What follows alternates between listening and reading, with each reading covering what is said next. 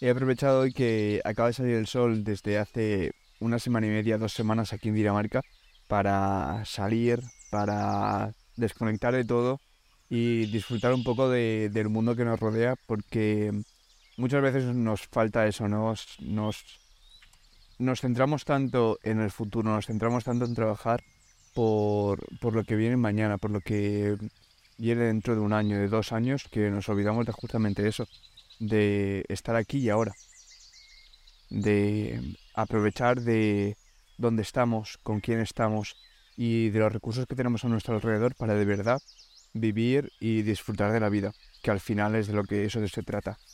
La vida se puede dividir en tres tiempos. Estará el pasado, que son las memorias, son las experiencias que ya hemos vivido y que residen en nuestra cabeza, en nuestro pequeño baúl de recuerdos.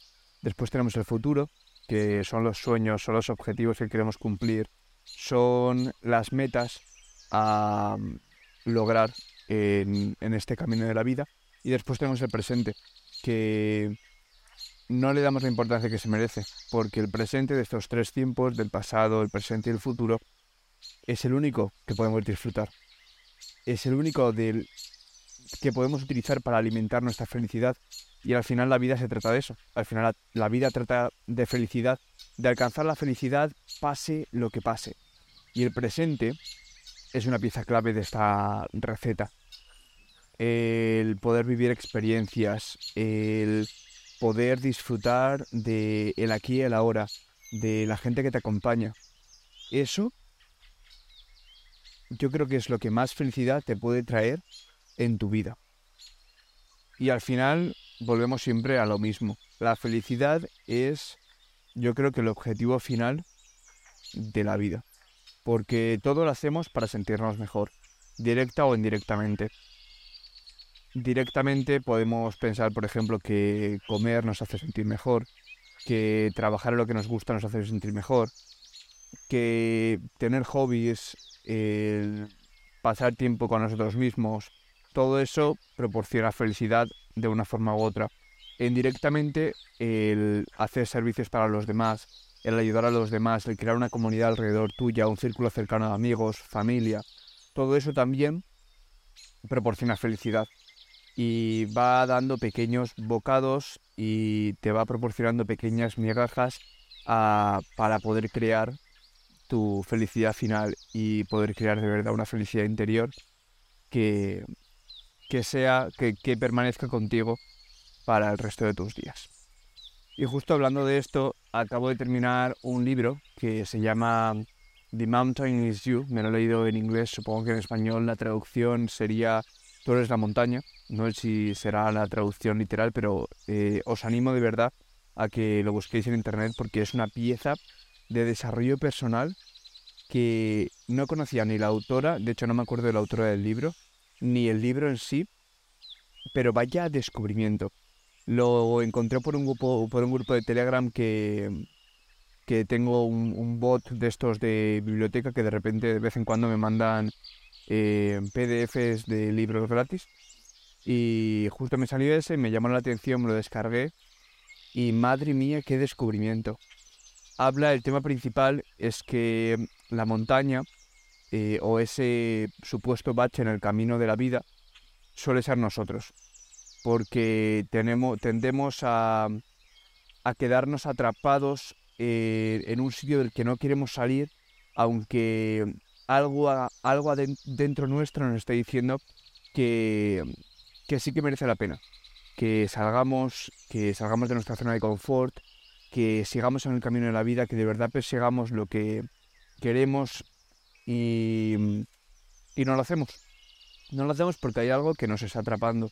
Hay algo que, mm, como si tuviésemos un candado alrededor nuestro, como si estuviésemos eh, en una burbuja y esa burbuja tuviese solo una puerta y la puerta estuviese cerra- cerrada con un candado. Tenemos la llave, pero no la queremos abrir.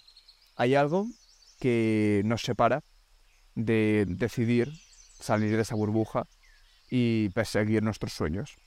Y de eso justamente es de lo que habla el libro. Lo dicho, lo recomiendo al 100%.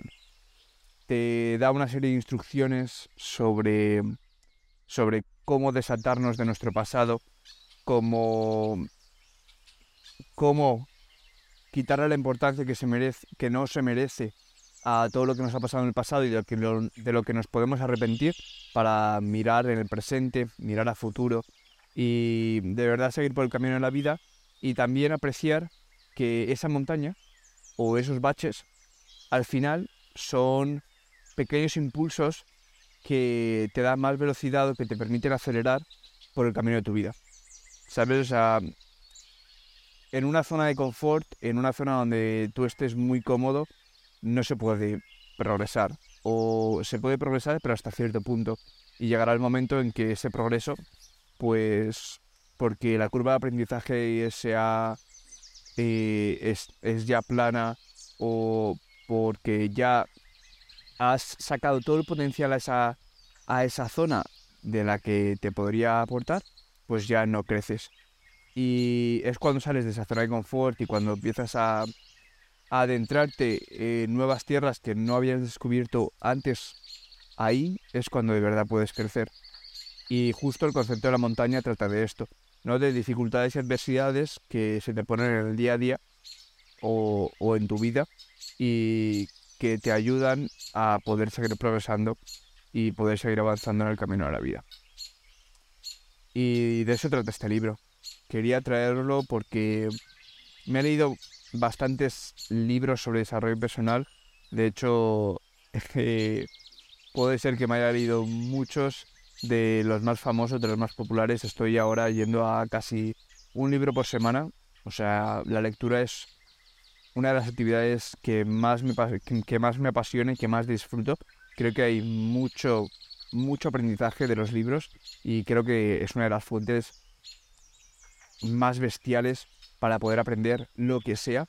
Y os puedo decir que este libro es de los que más me ha gustado para e, en cuanto al crecimiento personal y mm, ya todo el mindfulness este que, del que estamos hablando ahora mismo, ¿no? De, poder progresar en la vida y, y, bueno, pues conseguir desatarte del pasado y no arrepentirte de nada de lo que ha pasado y concebir la montaña como algo más, como un pequeño impulso para seguir progresando en la vida.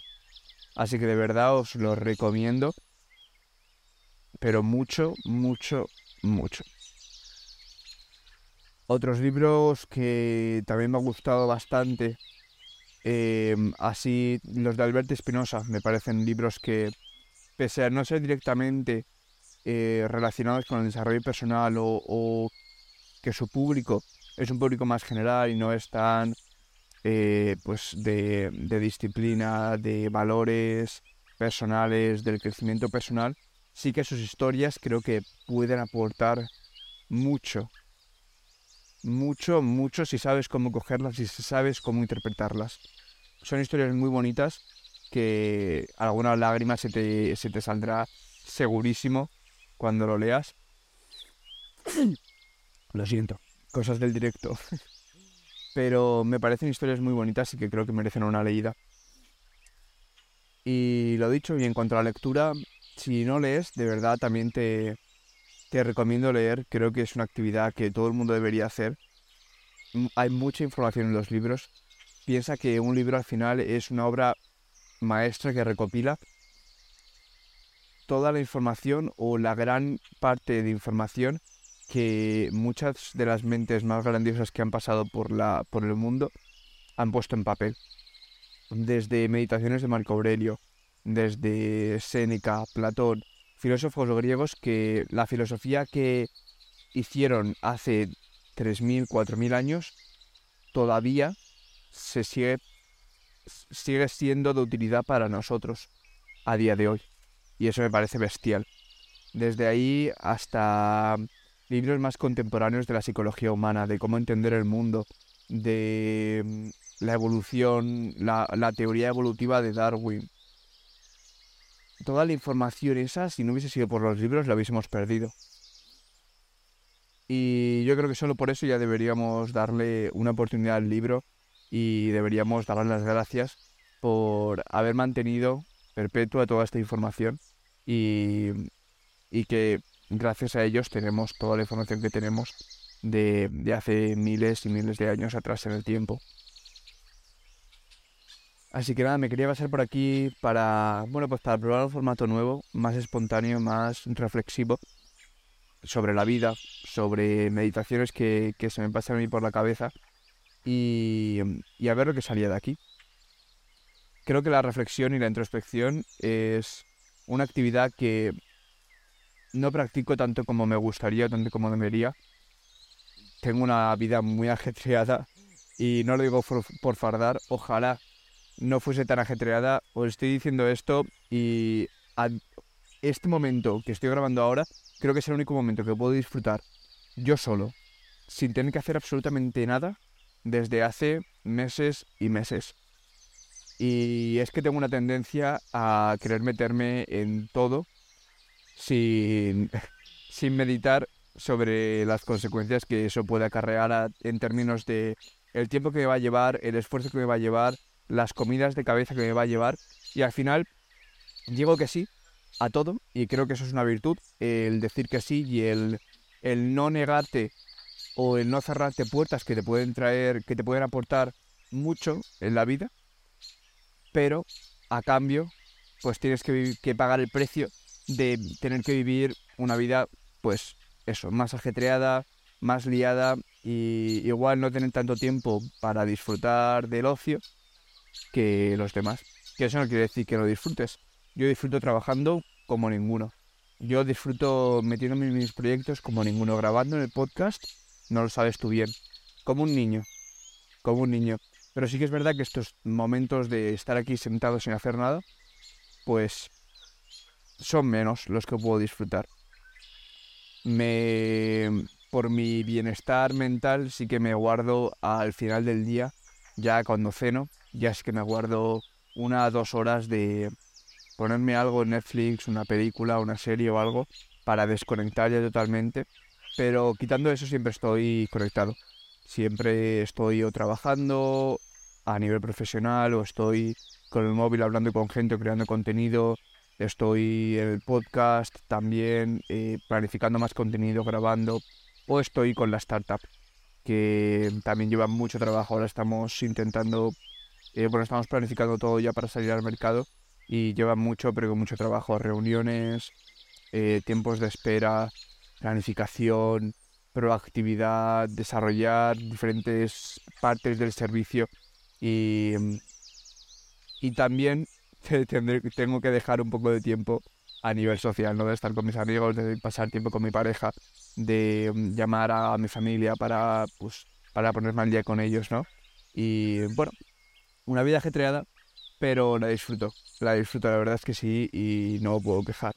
Y yo creo que estoy por el camino en el que hago lo que me gusta y el trabajo no, no me sienta como trabajo en el sentido de, de tengo que trabajar forzado, tengo que hacer las cosas porque me obligan. Yo hago las cosas porque me gustan y si no me gustan ya me las apaño yo para no poder hacerlas o o quitármelas de encima y que alguien, otra persona, las haga. Bien a recompensa de pues dinero en este caso, o, o uniéndoles al equipo, etcétera, etcétera. Pero al final siempre me las apaño para hacer lo que me gusta y obviamente hay, algunas cosas que no me gustan y que las tengo que seguir a hacer, las tengo que, las tengo que hacer porque no hay otro, no hay otro camino. Pero si hay camino posible, ya os digo yo que me las apaño para mm, al final no hacerlo y que alguien más se encargue de ello. Así que nada, aquí estamos. ¿Qué importancia tiene el sol, eh? Llevo tres años viviendo en Dinamarca y vengo de Alicante, de España. Una ciudad, no sé si de las más soleadas, pero en donde posiblemente de las ciudades que mejor tiempo de España haga. Sol, la mayoría de días, me atrevería a decir que 300 días al año de los 365 hace sol, o al menos ves el sol alguna parte del día. Y de repente aquí en Dinamarca es un giro de 180 grados, totalmente lo contrario. 300 días de los 365 bien, o no ves el sol porque está nublado, o está lloviendo, pero lluvia torrencial, con un frío, un frío que pela, aquí encima en la costa, súper húmedo el tiempo, mucho viento, y pequeños momentos como este, en donde no hay viento, donde sale el sol, no hay nada mejor. No hay nada mejor. Y lo curioso es que cuando estaba en Alicante, viví allí hasta que tuve 18 eh, años y mm, no le daba la importancia que se merecía al tiempo, porque estaba tan acostumbrado al buen tiempo, al, al vivir veranos de calor, calor, calor, y, no le daba la importancia que se merece. O sea, es que ni se me pasaba por la cabeza lo que puede afectar y lo que puede impactar en tu vida el sol. Y ahora yo creo que se nota un montón en tu estado de ánimo cuando el sol sale y hace un poco mejor de tiempo. Todo se ve de otra, de otra forma. Pero todo. Aprecias todo mucho más. Es como todo más bonito. Y eso solo, solo lo aprecias cuando lo echas de menos. Cuando lo tienes enfrente de tu cara, enfrente de tus narices, no le das, vamos, la importancia que se merece, pero de lejos. Y cuando te echa, lo echan en falta, cuando ya no está, es cuando lo empiezas a echar de menos. Lo que es una paradoja. Porque eso también me pasaba con mi familia, por ejemplo. Tú cuando estás en casa, cuando vives con tu familia, no le echas de menos y, casi hay veces que no quieres ni siquiera estar con ellos porque los tienes todo el día y acabas saturadísimo de ellos. Pero si sales, si sales fuera, ya, les, ya no los tienes en casa, ya empiezas a echarles de menos. Y por alguna razón extraña, los sientes más cerca todavía. Hay una, hay una frase que me gusta mucho que es, cuanto más lejos los tienes, más cerca los no, cuanto más lejos los tienes, más cerca los sientes. Sí. Y me parece muy bonito. Porque, porque es verdad. Porque aunque estén a, miles y miles de kilómetros, sigues sintiendo que van a estar ahí contigo, pase lo que pase. Pase lo que pase. Y, y el echarles de menos, el no tenerlos aquí a tu lado, también eleva mucho más la calidad del tiempo que pasas con ellos cuando los pasas con ellos, cuando se da la oportunidad de que los puedes tener a tu lado. O sea, es brutal. Brutal. Obviamente sería mejor tenerlos todo el día y acabar saturado de ellos y tener tus peleas de familia, pero también hay que encontrar la belleza al vivir fuera de casa y, volver pues en determinado tiempo, ¿no? en periodos de tiempo y vivir al máximo eso, ese tiempo que estás pasando con ellos. Me parece también muy, pero que muy bonito. Y yo creo que con esta reflexión ya acabamos el episodio de hoy. No sé si os habrá gustado, si no os habrá gustado. Ha sido, hemos hablado un poco de todo, no, no ha habido un hilo. O sea, directamente he salido de casa y he dicho, estaba aquí en un banco, estaba leyendo el libro que, que, que os he comentado de la montaña, de la montaña eres tú, que acabo de acabar, o sea, ahora mismo hace, hace 20, 20, 25 minutos, y he dicho, pues voy a grabar un podcast. A ver lo que sale de aquí. Así que nada. Me ha gustado mucho, así que supongo que no será, la, no será la última vez que suba este tipo de contenido. Eh, me parece, bueno, aporta, aporta algo más, ¿no? Aporta más esa, esa espontaneidad y esa, ese racionalismo que, sacas cuando no te preparas nada y tiras de todo lo que hay dentro y de, todo de todos los pensamientos que están correteando por ahí en el tiempo presente, no en el aquí y la ahora. Así que nada, dicho esto, voy a dejar de mirar al sol para, para eh, dirigirme a vosotros. Espero que os haya gustado y mm, estoy preparando bastante entrevistas. No sé cuándo saldrán porque todavía las tenemos que hacer, las tenemos que editar y todo eso pero creo que son gente que, que son muy top en su, en su campo y que os pueden traer pipetas de información muy muy chulas y podemos sacar contenido muy guay de ahí. Así que espero que te quedes con nosotros y que disfrutes del contenido. Así que nada, Dicho esto, ya me callo, me voy a poner aquí a tomar el sol un poquito y a disfrutar del sol. Y después me vuelvo a casa que hay cosas que hacer y el día no se ha acabado aquí. Así que nada, nos vemos y hasta la próxima.